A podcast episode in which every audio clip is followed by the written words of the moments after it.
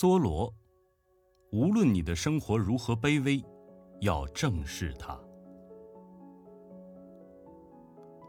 无论你的生活如何卑微，要正视它，生活下去，不要躲避它，也不要恶语相加。你的生活不像你本人那么糟糕，你最富有的时候，你的生活看上去倒是最贫穷的。吹毛求疵的人，即便在天堂也能挑出瑕疵。要热爱你的生活，尽管生活一贫如洗，即使身处贫民院，你也可能享受一段愉快、兴奋、辉煌的时光。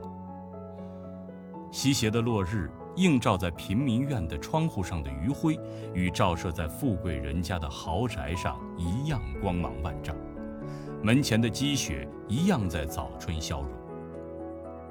我只看到一个气定神闲的人在那里，可以过着自得其乐的生活，抱着振奋乐观的思想，如同居住在皇宫里一样。依我之见，城镇的平民是往往过着最独立的生活。也许他们十分伟大，对任何事情皆可坦然受之。大多数人认为他们不屑于接受城镇的施救，但是实际上，他们经常使用不诚实的手段来维持自己的生计，这是更不体面的。像圣贤一样，如同栽培花园中的花草一般来培养贫困吧，犯不着千辛万苦以求获得新东西，无论是衣服，还是朋友。